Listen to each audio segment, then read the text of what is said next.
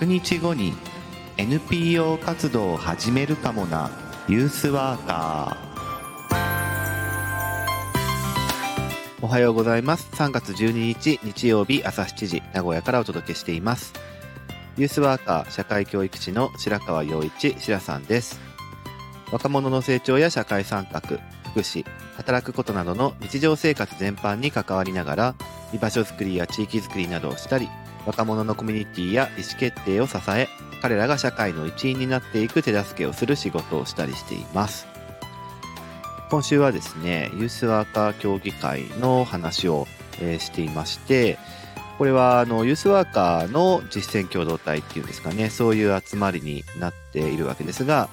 あのそもそも先週こう学ぶこととコミュニティっていうことについて少しお話をしてるんですね。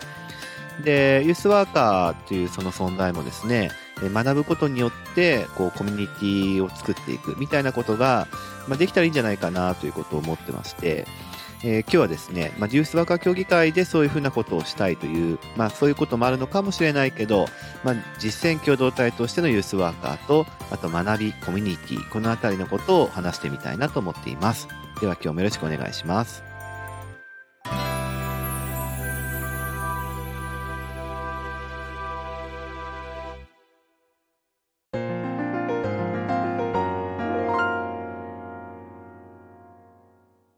復習を少しだけしたいなと思ってるんですが、あの、先週、えー、少し話したんですけれどね、あの、長続きするコミュニティを作りたいなら、こう、僕は学ぶことっていうのを真ん中に置くといいんじゃないかというふうに思ってるんですよ。えー、詳しくは3月3日の放送を聞いていただければと思うんですけれども、で、学ぶことっていうのをまあ真ん中に置くっていうことは、えー、結構普遍性があるかなというふうに思っていて、で、それはユースワーカーの集まり、まあ、ユースワーカー協議会がそれをしてるっていうこともあるけれども、えっ、ー、と、個人的にもですね、ユースワーカーという人たちが、こう、ネットワーキングしていくときに、そこの真ん中にやっぱり学ぶことっていうのを真ん中に置いておくと、えー、まあ、長持ちするじゃないけども、えー、持続するっていうんですかね、えー、になるんじゃないかなというふうに思ってるんですね。で、そういう、こう、なんて言うんでしょうね、ネットワークっていうのを僕は夢見てるっていうのがあるんですよ。なので、今日話す話はですね、あの、ユースワーカー協議会としての白川というよりかはですね、えー、ユースワーカーのこうネットワーク、コミュニティっていうものを、えー、まあ、自分自身あったらいいな、できたらいいな、なんだったら作れたらいいな、みたいに思ってるんですけども、あの、一個人として、えー、そういうなんか妄想というか、構想っていうふうに、えー、まあ言うのかな、えー、考えてるよっていうそういう話なんですけれども、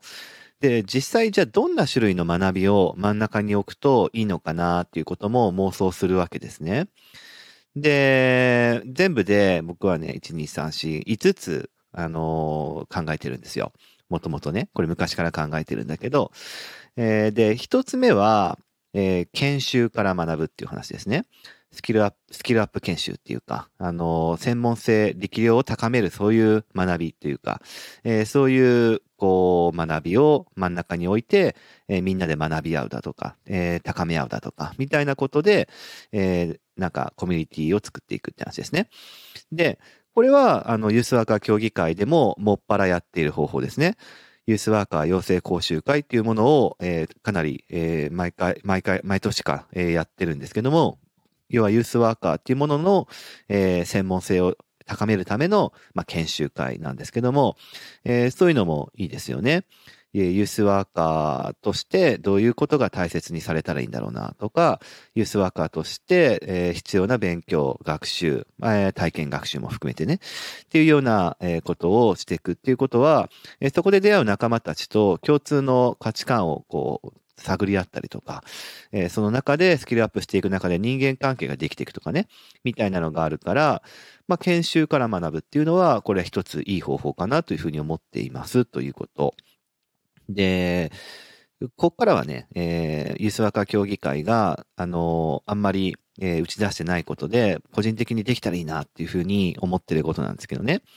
えー、5つあるうちの2つ目ですが、次ですね。2つ目は、えー、本から学ぶっていうことですね。書籍から学ぶっていうことです。あのー、まあ、なんて言うんでしょうね。実際に人が集まって、その人の、えー学びを何からこう抽出するかっていう話なんですけど、まあ、研修というコンテンツが真ん中にあって、えー学ぶのもいいんですが、本っていうのも知識とか知恵の宝庫なわけですよ。で、例えばね、ユースワーカーに限らず、えーこの本、えーすごく読んだら学びがあるんだろうけども、えーそれをみんなで読んだらもっとこう学び合えるかなって思えるような本って世の中にいっぱいあるわけですよね。で、で、そういう本、そういう本はですね、大体分厚かったり、読みにくかったり、一人で読破するのが辛かったりっていうものもまあ多いんですよ。で、そうするとみんなでその本を読むために集まろうっていう読書会みたいなことって、えー結構みんなが集まる理由になったりしやすいかなと思っていまして、なので、その、えーユースワーカーの今話ですから、ユースワーカーとしてこれは読んどいた方がいいんじゃないかなっていう本を、えーまあみんなで持ち寄ってもいいし、えー誰かオーナーみたいな人がこういう課題本みたいなものを読んだらどうっていうふうに提案してもいいとは思うんだけど、まあいずれにしろ、そのユースワーカーの人たちがこう集まるときに、えー読書会、本を、えーまあ書くとして、その本から学ぶっていう方法があり得るんじゃないかなというふうに思ってるっていうのが、これ二つ目ですね。で、読書会という場の作り方もですね、今世の中いろいろあってですね、えーっと、普通の読書会っていうと、こう、事前に、えー本を一冊ちゃんと全部読んできて、で、その読んできている人だけが読書会に参加する資格があるみたいな、えーそういうものから、かなり縛りがきつい、えー読書会から、全く読まなくていいよ、えー全く読まなくていいんだけども、あの、気になったとこだけ抽出して、えーそれで参加してもいいよっていうめっちゃゆるゆるな読書会までいろいろあると思うんですけども、あの、どっちもどっちなんですね。まあ、いい悪いじゃなくて、それをすることによって起こることがだいぶ違うって話なんですが、えー僕ぜひ、あの、本から学ぶときにやってみようと思う場が、えー方法論としては、アクティブブックダイアログといってですね、ABD というふうに訳されるんですが、えーその、えっ、と、本の読み方がとてもいいと思っています。えー個人的にもそのアクティブブックダイアログ ABT で場を作ってる、作ったことも何回もあるし、えーそういう読み方を試したことも何回もあるんですが、えーこれはとてもあの集団で読書をしていったり、え本を書くとしたコミュニティ作りをするのにすごくいい方法だと思っています。あの、詳しくは概要欄貼っておきますけれども、簡単に言うとですね、ABD ってどういう方法かというと、えー一冊の本を分担してみんなで読んで、で、分担したところをそれぞれがまとめて、で、まとめたものを、えー当日に共有して、えーそれで共有するということは、えーそこで一冊の本読んだ感じになりますよね。で、ダイアログなので、その本を、えーっと、まとめたものをベースにお話し合いをするっていうことですね。で、これをすると、こう、一人数ページ、まあ、長多くても10ページぐらいっていうことなので、大体まあ3、40分ぐらいの時間を使って、えーまとめるっていうことをすればですね、あの、その、集まる人数が多ければ多いほど、えー読めるページの分量っていうのが、まあ多いわけですよ。で、まあ1回で1冊全部読破してもいいですけど、200ページぐらいであれば、まあ2回とか3回に分けて丁寧に読んでいくっていう方法もあるし、あの、第、その3部シリーズみたいな感じとかでやると、そこに集まった人たちの人間関係っていうものも、集まる頻度多ければ多くな、作作れるようになっていきますから、えーそういう方法もあったりとか、結構その、えー学びが多いし、本を一冊、えーっと、ちゃんと読むみたいなところに近いとこもあったり、ダイアログもできるっていうことがあって、あの、大体本の中身っていうのを分析的に読むと、そこの本に何が書いてあったかっていうのを理解するだけで終わっちゃうんだけど、ABD は短時間で、えー本の中身も理解できるし、それをベースにした話し合いもできるっていうことがあるので、あの、非常に優れた方法かなというふうに思っています。えー二つ目の、えー方法として、だから本を使って学ぶというところがあるといいなと思ってるってことですね。で、三つ目ですね。僕が持ってるの三つ目は、ストーリーから学ぶということですね。つまり、ユースワーカーっていうのは実践者なわけですけど、あの、それぞれが、こう、実践している中で感じている、いること、感じたこととか、えー、あるいはちょっと課題意識を持ってることとか、もうちょっとこうなったらいいなって思ってることや、まあもちろんやっててうまくいったなっていうふうに自分で思ってることや、えー、なんか大きく乗り越えた出来事だとか、えー、若者との出会いでこういうふうに、えー、感じたんだよって魂揺さぶられることだとか、あの、それぞれの実践者の人たちが、えー、持っている物語っていうのがあると思ってるんですね。で、その物語っていうものは、えー、とても学ぶ価値のある、えー、教材だというふうに思っていて、これは、その、ユースワーカーという人間の外からコンテンツを、えー、持ってきて学ぶっていう、その研修とか本とかね、っていうものじゃなくても、すでに私たちが持ってるものを引き出すっていうことができれば、えー、自分たちがすで、に有してる、実践の中で有してる物語から学ぶことができるっていうことで、えー、そういうこうストーリーから学ぶっていうね、まあ、ストーリーテリングっていうところもあるかもしれませんが、えー、ことができるかなというふうに思っています。で、これはファシリテーションとか、こう場を作るっていう方法の中に、えー、ストーリーからこう学ぶ方法って結構いくらでも、あのー、あるんですよね。で、僕が一番お勧めしているストーリーから学ぶ方法というのは、えー、 collect、collective story harvesting っていう、えー、まあちょっと長い名前ですが、そういう、まあ話し合いの方法、場の方法があるんですけども、これがとてもいいなと思っています。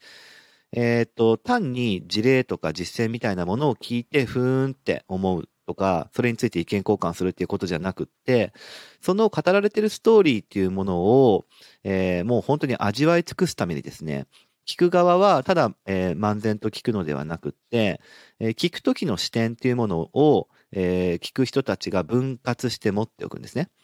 えー、まあ何観点かいろいろあるんですけど、大体7観点、8観点ぐらいあるんですけど、でその物語に内在されている学びを、えー、もう本当に抽出し尽くすために、えー、ある視点、ある観点でもって、えー、聞くっていうことを、あえて最初分割して聞くことで、えー、そのストーリーの持っている価値っていうものを何倍にも引き出していくっていう話し合いの方法、まあ、味わい方、場の作り方っていうのがあって、えー、 collective story of harves、collective story harvesting っていうのは、えー、そういう方法で、これも、あの、とても、あの、いい方法だなというふうに昔から思ってるので、えー、外側からコンテンツを持ってこさせるではなく、す、で、に持っているものから学ぼうっていう、えー、とものとしてストーリーっていうものがあるかなと思ってます。これが3つ目。で、4つ目ですね。4つ目は、フィールドワークから学ぶっていうことですね。えー、まあ、現場に行きましょうっていうことですね。で、これは単純に、えっ、ー、と、実践者たちがそれぞれ実践している現場に、えー、視察しに行く、見に行く、話を聞きに行く、えー、実際にどういうとこなのかっていうのを目撃するみたいな、えっ、と、いうことはもちろん、あの、いいかなというふうに思っていますし、あとは、その、それぞれの、こう、現場っていうものを行き来するっていうことだけじゃなくって、ユースワーク的に、ここの地域は見といた方がいいぞっていうとこを見に、えー、みんなに行ったりとか、えー、そこの見に行ったえっ、と、先の中で、感じたことをこうシェアするだとか、みたいな、えー、そういう、こう、ことも含まれますね。単なる、こう、なんていうのかな、えー、挨拶回りをしに行くっていう話だけじゃなくって、えー、実際現場行った方が学びははるかに高まるぞというところにみんなで行ってみるっていうことも含めて、まあ、フィールドワークから学ぶっていうことが、えー、いいかなというふうに思っています。まあ、これもですね、あの、ファシリテーションとか組織開発の中で、えー、現場に行ってしっかりそこの現場のことについて、えー、学びながら、えー、ダイアログをしていくっていう方法が実はありましてですね、ラーニングジャーニーっていう方法があるんですけども、えー、っと、それこそ、あの、昨日3.11の日でしたけれども、あの、東日本大震災の時とかはですね、本当に東日本大震災っていうものの、えっ、と、現状、実情っていうものとかを、えー、学びつつ、そこから、えー、どういうことを私たちはしていったらいいかっていうことを考えるラーニングジャーニーっていうのが、えー、東北で10年ぐらい前はですね、かなり数多く企画されていたんですね。ファシリテーション業界ではってことですね。で、それはやっぱり現場で行って現場で考えて現場でダイアログをするっていうことが、えー、本当にこう真剣味を生むっていうところがありましてですね、えー、それはやっぱり、あの、なんか会議室とかで事例とかを聞いているよりかも、より、あの、本当に自分のこととして考えるっていう操作もあるし、えー、ま、何より、その吸収できるものが多いっていうことがありますんで、えー、そういう点でフィールドワークっていうことも単に、えー、視察しに行くっていうだけじゃなくって、えー、そういったダイアログの方法とかも組み合わせていくっていうのはいい方法かなというふうに思っています。で、えー、最後、5つ目ですけれども、えっと、インフォーマルな集まりから学ぶっていうことですね。で、まあ、少し言葉を変えると、日常的な集まりから学ぶっていう話です。あの、何かを学ぶために集まりましょうっていう言い方は、えー、例えば本を、えー、書くとして学びましょうみたいな言い方だと、あの、それは言葉を変えると、その本について学び終わったら解散するっていう、えー、そういうことも意味してるわけですね。えー、フィールドワークもそうですよね。フィールドワークをするために、えー、集まろう、学ぼうっていうふうにすると、そのフィールドワークが終わったら、もう集まる必要はないということになるって話です。じゃなくって、日常的に、えー、集まる機会っていうものを、す、えー、で、に作っておくっていう話です。あの、例えば、毎月1回とか、えっ、ー、と、3週間に1遍とか、あの、ユースワーカーの、こう、集まりっていうものをインフォーマルにね、えー、持っておく。インフォーマルっていうのは、つまり日常的に持っておくってことです。あるいは定期的に持っておくってことでもいいかもしれない。えー、っていうふうにしておいて、そこの中で、えー、日々の、あの、それぞれ思ってることっていうものをシェアしたりとか、えー、つながりを保ち続けながら、えー、自分の、え、現場の話をしたりとか、ユースワークのことについてコミュニケーションしたりとかっていうふうに、まあ、定期的な、こう、集まりっていうものを、え、自発的にインフォーマルに持っていきましょうよっていうことから学ぶ。まあ、人間関係から学ぶっていうことですね。人間関係を保持して、社会的な連帯感っていうものを保持して、えー、そこの中から、私は一人じゃないんだっていうふうな気持ちを育んでいったりとか、えー、日常的な話の中から、こういう気づきがあるんだなというふうに、えー、常に持っておける。そういうネットワークを持っておくっていうことですね。っていうことが、えっ、と、まあ、学びなんじゃないかということで、これを、まあ、インフォーマルな集まりから学ぶというふうに、え僕は言ってるんですけども、これもできたらいいんじゃないかなというふうに思っています。で、ただ、これ、これもですね、集まるのではなくって、えー、まあ、ファシリテーションとか組織開発の集まり方の中に、やっぱりいろんな方法論が実はあるのですよ。えー、まあ、あの、明日またその話をしようかなと思ってるんですけど、あの、例えば有理論っていう分野でいくとですね、えー、コーチングサークルっていう、えー、集まり方、そこでお互いのリーダーシップを磨くっていう日常的な集まりの中でリーダーシップをお互い磨くっていうようなことに特化した、えー、集まり方っていうのも提唱されてますし、あとはソーシャルソリダリティサークルっていうね、まあ、社会連帯サークルっていうふうに言ったりもしますが、これも有理論の、えー、集まり方の一つですが、これも、あの、私たちのつながりっていうものを保持し、豊かにしたりとか、えあるいはそれをもっと、あの、自分たちの実りのあるために、えー、集まっていく方法、話していく方法、えー、というとして開発されたもの、あの、コロナ禍になって開発された方法なんですけどね。っていう、えー、方法論もあったりとかしていて、ただ集まろうぜ、話そうぜ、じゃなくって、えー、そこに、こう、集まってその時間がとても豊かなものになる作法っていうものがいろいろ開発されてるんですね。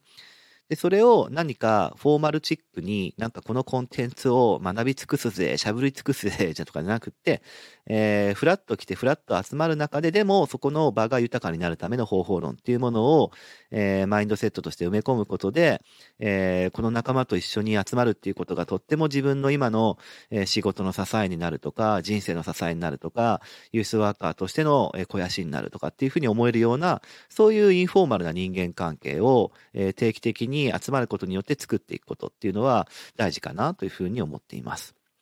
えー、こんな感じでですね、学びを核としたコミュニティ作りっていうものを、えー、僕の中でいくと、この5つの、えー、方法っていうかアプローチがあるといいなというふうに日々思っておりましてですね、えもう一回簡単に復習すると、え研修から学ぶ、え本から学ぶ、書籍。で、3つ目、ストーリーから学ぶ。で、4つ目、フィールドワークから学ぶ。で、5つ目、インフォーマルな集まりから学ぶということですね。えーこういう5つぐらいのアプローチを、えー同時並行として走らせるような、そういうユースワーカーのためのコミュニティ作りっていうのができると、これいくないですかっていうふうに思ってるっていうのがありますね。えーはい、今日は以上になります。えっ、と、明日はそこのこうユースワーカーのコミュニティ作りっていうこの妄想をもっと膨らませて、実はですね、学び合いのプラットフォーム作りたいって思ってることもあるんですよ。えーなのでその妄想の続きを明日は聞いてもらいたいなと思っております。えーそれでは今日もありがとうございました。明日もまた聞いてください。このラジオは音声配信プラットフォームスタンド .fm からお届けしています。Apple Podcast、Spotify、Amazon Music、Google Podcast からもお聞きいただけます。番組へのお便りは、スタンド .fm のレターからお送りください。文章などのコンテンツを配信するメディアプラットフォーム、ノートでも記事を書いています。明日もどうぞ聞いてくださいね。シラさんでした。